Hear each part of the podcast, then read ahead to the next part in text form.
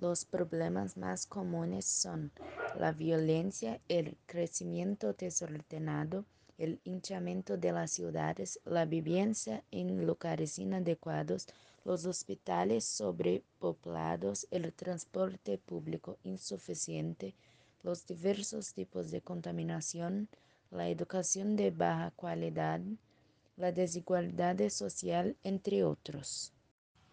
La gente aprende mejor, está más en contacto con la cultura y tiene una ciudad bien desarrollada. Puede ser que la tecnología logre cambiar esta brecha entre el desarrollo urbano y rural, porque a medida que avanza la tecnología se descubren muchas cosas nuevas.